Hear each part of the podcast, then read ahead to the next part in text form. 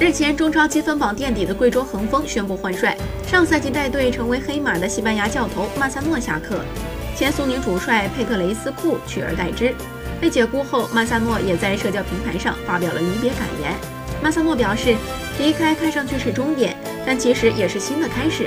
作为一只升班马，贵州去年的成绩压制了曼萨诺的两任前东家国安和申花，帮助贵州取得了如此出色的战绩。也让曼萨诺赢得了俱乐部的续约合同。不过，本赛季开始后，贵州如同换了一支球队，前十一轮仅取得了一胜一平九负的成绩，被牢牢摁在积分榜垫底的位置。随着佩德雷斯库的到来，以及佩帅带来的两名外援到队，贵州的外援配置面临大调整，老将苏亚雷斯的位置或许不保。